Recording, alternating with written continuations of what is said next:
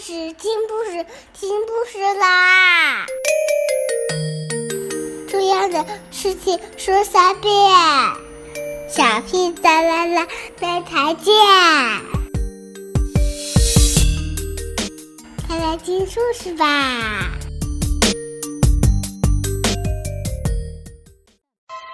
！There is a house, a napping house, where everyone is sleeping.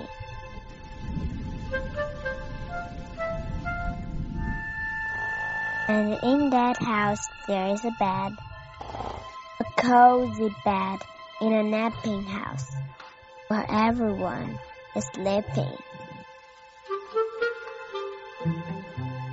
And on that bed there is a granny, a snoring granny, and a cozy bed in a napping house where everyone is sleeping. And on that granny there is a child, a dreaming child, and a snoring granny. On a cozy bed in a napping house where everyone is sleeping.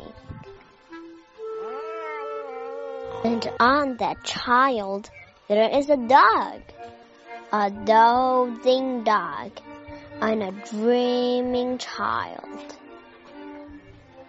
and a snoring granny, on a cozy bed, in a napping house, where everyone is sleeping.